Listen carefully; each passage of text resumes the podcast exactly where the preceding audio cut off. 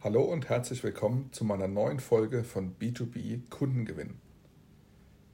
Heute will ich euch gerne aufzeigen, wie ihr mit eurem eigenen Unternehmen einen Frontalcrash gegen die Mauer vermeiden könnt.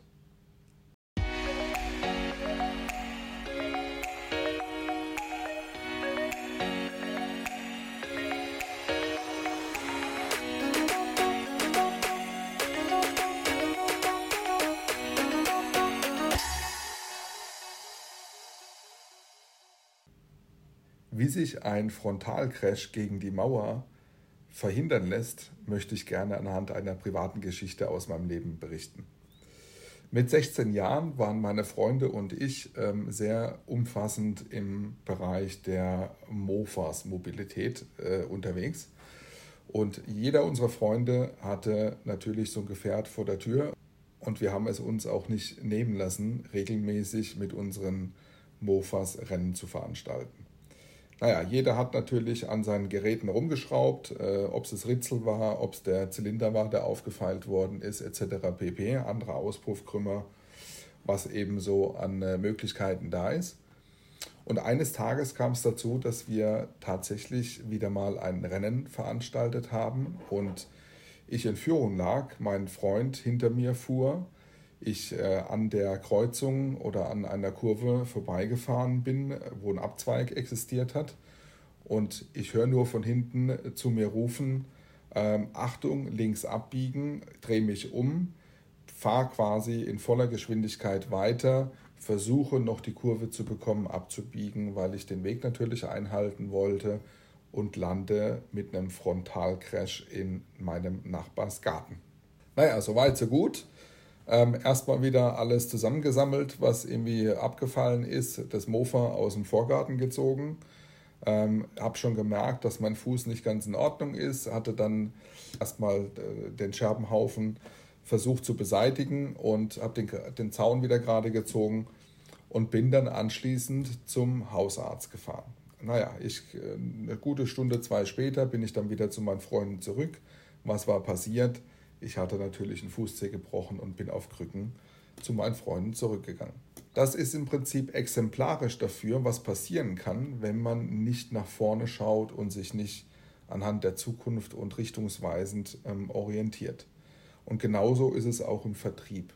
Im Vertrieb ist es extrem wichtig, auf entsprechende ja, Situationen, die sich verändern können, tagtäglich verändern können, zu reagieren. Und deshalb ist ein Sales Controlling auch extrem wichtig für jedes Unternehmen. Vom Tag 1 an habe ich wirklich dafür gesorgt, dass ich mir ein CRM-System anschaffe und mich selbst verpflichte, in das CRM-System die relevanten Daten einzupflegen, damit ich auf der Basis vernünftige Auswertungen anstellen kann, um zu wissen, wo bewege ich mich mit meinem Unternehmen, mit meinen Services, denn hin und vor allen Dingen, wie praktikabel ist das Ganze für mich persönlich auch, denn ich hatte von Beginn an auch die Intention, vor elf Jahren ähm, das Unternehmen nicht als Einzelunternehmen zu betreiben, sondern als Wachstum schon früh die Grundlage zu legen und irgendwann mal auch Mitarbeiter mit dazu zu holen. In einem Sales Controlling ist es aus meiner Sicht extrem wichtig, auf bestimmte Kennzahlen einzugehen. Denn Unternehmen, die das gut beherrschen, können anhand eines guten Controllings anhand eines guten Forecasts schon ableiten, wie sich die gesamten Prozesse dahinter in Zukunft abbilden werden und was es bedeutet, um frühzeitig auch Maßnahmen ergreifen zu können. Also teilweise hängen komplette Produktionsprozesse, Warenbeschaffung, Materialwirtschaft davon ab, was im Vertrieb in einem guten Sales Controlling an Kennzahlen implementiert und eingepflegt wird im System. Einige Zahlen sind zum Beispiel die Leadquoten in Marketingkampagnen. Wenn das Marketing oder auch der Vertrieb selbst Aktionen fährt, sind die Leadquoten schon eine ganz, ganz wichtige Kennzahl, um früh zu erkennen, ob nachjustiert werden muss, um den Bedarf zu decken oder auf der anderen Seite vielleicht einen Unterhang, einen Überhang zu haben, sei es an Materialien, sei es an Personen, an Dienstleistungen, an Manpower. Das ist eine wichtige Kennzahl. Dann geht es im Prinzip dem Funnel weiter.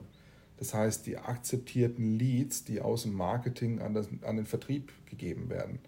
Wenn ich die Conversion-Rate kenne und oben schon weiß, wie viele Leads aus den Kampagnen einfließen, dann kann ich auch daraus schon ableiten, wie sich das Ganze später verhalten wird.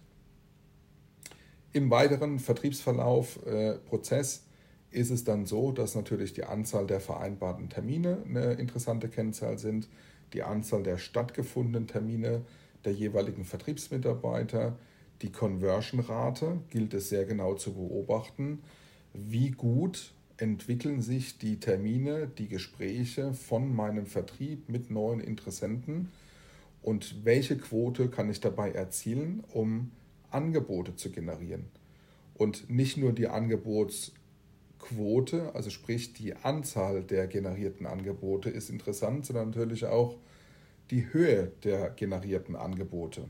Denn das deutet auf gewisse Mengengerüste hin, das deutet auf äh, Kapazitätsengpässe hin oder ähm, natürlich genauso gut auch die Quote dessen, wie gut ist mein Vertrieb nach dem Versand von Angeboten. Das heißt, wie ist die Conversion-Rate beim Abschlüsse von Angeboten. Wenn ich das alles weiß, kann ich sehr, sehr genau kalkulieren, wie sich im nachgelagerten Prozess meine sämtlichen Folgetätigkeiten daraus ableiten lassen und was ich tun muss, um früh gegenzusteuern, wenn ich Gefahr laufe, vielleicht in der Produktion nicht ausgelastet zu sein, meine Mitarbeiter nicht auslasten zu können. Das ist für mich mit eines der wichtigsten Reportings überhaupt in einem Unternehmen. Ich kann es wirklich jedem nur ans Herz legen, der solo selbstständig ist oder selbst auch ein Team verantwortet. Achtet auf ein vernünftiges Sales Controlling. Die Systeme, die dafür zur Verfügung stehen, sind CRM-Systeme, gibt auch andere Lösungen. Schreibt mich gerne an über LinkedIn, über ähm, die Feedback-Möglichkeiten. Würde mich freuen, wenn ich euch hiermit einen, einen spannenden Gedankengang mitgeben konnte, wie wichtig ein Sales Controlling auch für die spätere Planung und Ausrichtung eines Unternehmens äh, ist.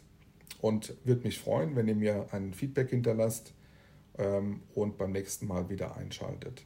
Ich sage vielen Dank, dass ihr dabei gewesen seid, wünsche euch alles Gute, viele gute Gespräche, gute Conversion Rates, bleibt gesund. Bis dahin alles Gute, euer Daniel.